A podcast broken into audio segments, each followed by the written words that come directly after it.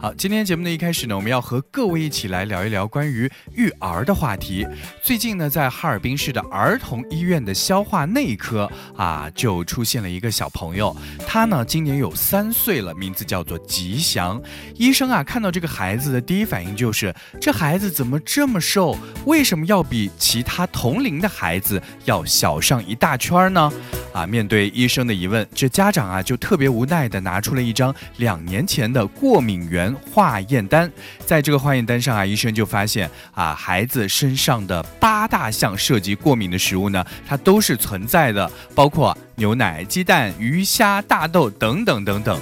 就因为害怕孩子会出现过敏呢，家长从来都不给孩子吃这些东西。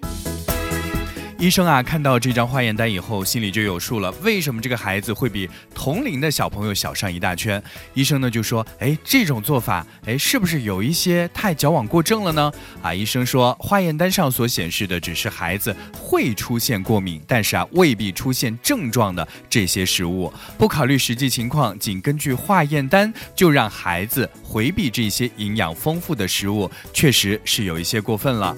确实，在这个小朋友的化验单上呢，就包括牛奶、鸡蛋、鱼虾、大豆、小麦、花生、坚果。你看，基本上涉及到了啊食品当中的大部分啊这几项呢都是加号。所以呢，为了避免让孩子出现过敏的症状，他在喂养孩子的时候就特别的小心翼翼，只是给孩子吃一些米饭啊、肉类啊，还有蔬菜这仅有的这几类食品。那么孩子长到三岁了，就从来没有吃过像蛋糕、鱼虾这样的食物。所以呢，正常孩孩子最瘦可能也有十一公斤了，但是因为营养缺乏，这个小朋友啊，最终就成了一个小一号的孩子。其实呢，在检验孩子的过敏方面呢，就有一个标准，那就是孩子出现了疑似过敏的食物之后呢，要先回避两到四周的时间，让孩子啊脱离过敏的环境环境。如果呢，在脱离了过敏环境之后，这个过敏症状出现了缓解，再让孩子吃这些食物呢，就称之为是过敏食物激发。那如果孩子没有出现症状呢，就说明孩子啊已经耐受了，那咱们就对于这些食物啊是不用再回避的了。如果还是出现过敏，就再次回避啊，六个月之后再次激发，这样呢就可以达到耐受的效果。对此啊，儿科医院的这个消化专家就提醒了，过敏反应啊，并不是一成不变的。孩子呢，在刚刚出生不久的时候啊，因为他的这个消化道黏膜屏障功能啊，还不是很完全，所以呢，比较容易出现过敏性疾病。但是呢，随着他们的成长，这消化系统黏膜的屏障功能啊，就逐渐完善了，肠道的菌群建立也在慢慢的变得更加合理，包括通过激发之后，对一些过敏反应的一些耐受，一些食。物过敏的症状呢，有可能会逐渐的消失，所以呢，对曾经过敏的食物啊，大家可以不妨试着在激发进行食用，如果产生过敏的反应呢，咱们再进行回避。好，今天节目的一开始，我们和各位一起聊一聊关于孩子食物过敏的这个话题啊。医生啊，对于这样一个现象，就提醒各位家长，千万不要太过于紧张，因为在生活当中啊，家长们有时候会给孩子一些过敏的食物，也认真的啊做到了不让孩子吃这些食物，却没能够在孩子食用其他食物的时候啊认准食物的成分啊，使得孩子不断的接触同类的食物，这个过敏的症状呢，也就在不断的日积月累当中啊，慢慢的变得加重。了，其实我们应该知道，孩子需要回避的并不是食材本身，而是这一类非常特别的过敏的元素。比如说，如果你对鸡蛋过敏，但是你却给孩子吃蛋糕的话，那同样也是等于没有回避食物，这过敏的风险呢还是存在的。同时呢，一些儿童的药品和保健品呢，为了增加它的口感，也有添加奶粉的成分，还有一些这个益生菌的药片。同时呢，一些鱼肝油当中也含有植物油啊，这些东西呢是大多数孩子的营养品，但是呢，对于少数孩子来说，却是一个过敏的源头。所以大家在给孩子服用一些营养保健药品的时候呢，也要认准食物和药品以及保健品的这个成分，它到底含。含不含会导致孩子过敏的元素呢？这天气呢是越来越热了，夏天来了，很多人啊喜欢吃海鲜。那么在处理海鲜的时候呢，有一些小伙伴啊就会被海鲜给刺伤，而这种刺伤呢，对于大厨和卖海鲜的人来说呢，也是家常便饭了。最近在广西桂林，就有一位二十多岁的一位年轻的厨师，他在处理一条海鱼的时候呢。左手的小拇指就被不小心刺破了两毫米，他呢就以为和往常一样用清水冲一下伤口就没事儿了啊，结果就因为这个小伤，他的左臂啊被截去了三分之二，这样才保住了自己的性命。哎，听到这里，大家可能心里就会有一些疑问了：为什么这个小小的海鱼会有这么强大的杀伤力呢？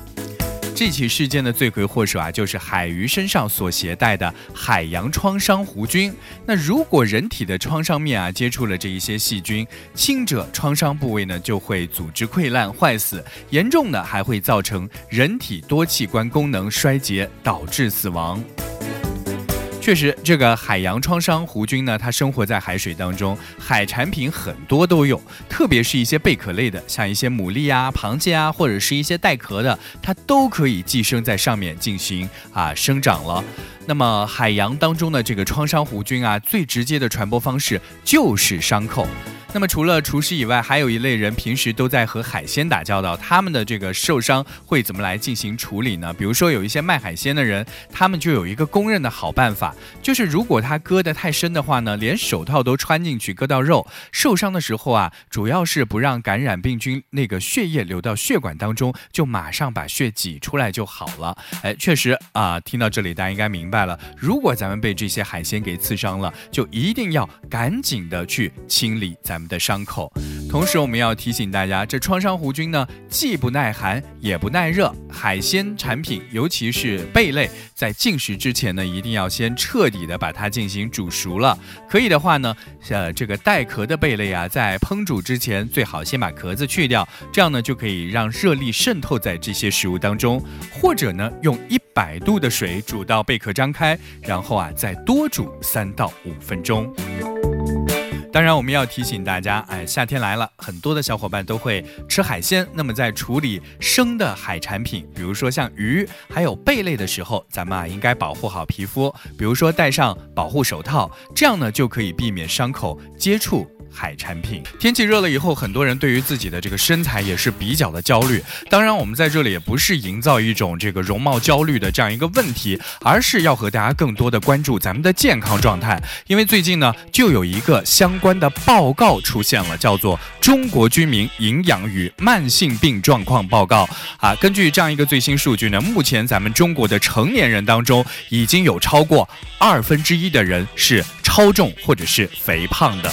啊，成年居民超重率为百分之三十四点三，肥胖率呢是百分之十六点四，这也是全国性的调查报告当中啊第一次出现超过。二分之一这样一个数字，好家伙，这个数字是不是会让你感觉哦，原来我们生活当中超重的人、肥胖的人有这么多呀？同时，五分之一的六到十七岁的儿童和青少年，以及十分之一的六岁以下的儿童啊，就存在超重或者是肥胖的问题。